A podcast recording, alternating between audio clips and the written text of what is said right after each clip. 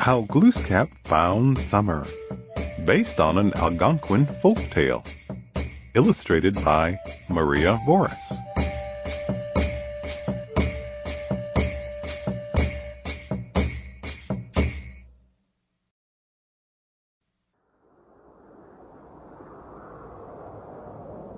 Long ago, it grew very cold. Ice and snow covered the land. Corn could not grow. Glooskap, the leader of the people, had to do something.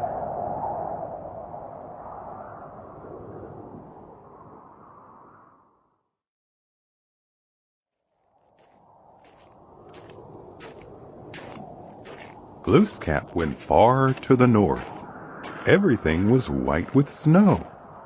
He came to a house made of ice. A giant named Winter lived there.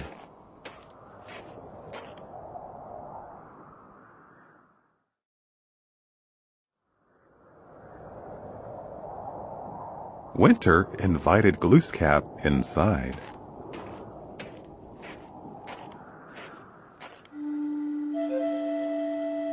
Winter began to tell stories. Glooskap fell asleep under Winter's spell. But Glooskap's bird woke him up.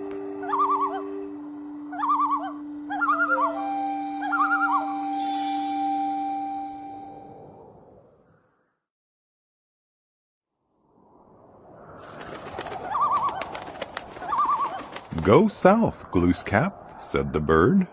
You will find a woman who can help you. Glooskap went to the south. He came to a land where it was warm and sunny.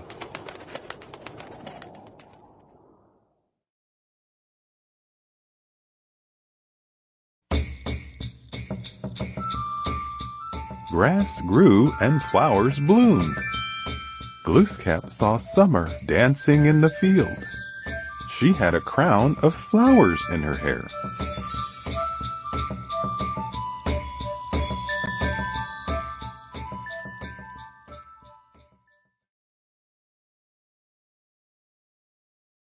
Glooskap asked Summer to come north.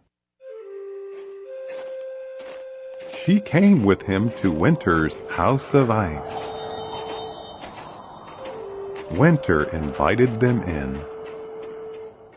He began to tell stories again.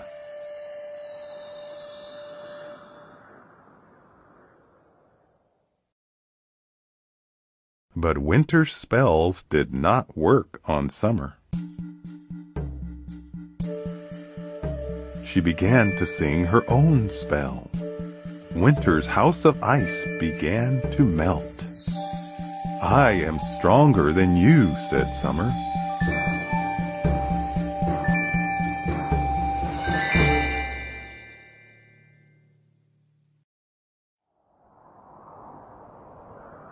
You must leave this land, she said. Old Winter cried. His tears became rivers of melted snow. The corn grew. The flowers bloomed again.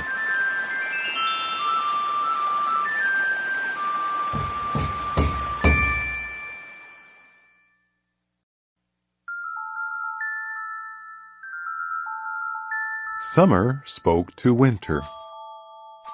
You will live in the north. You may visit the other lands, but in the spring I will make you leave.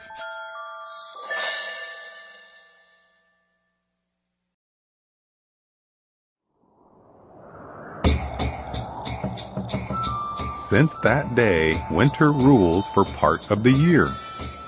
But every spring, summer drives him away. Sometimes it seems like winter will never end. But spring will always come.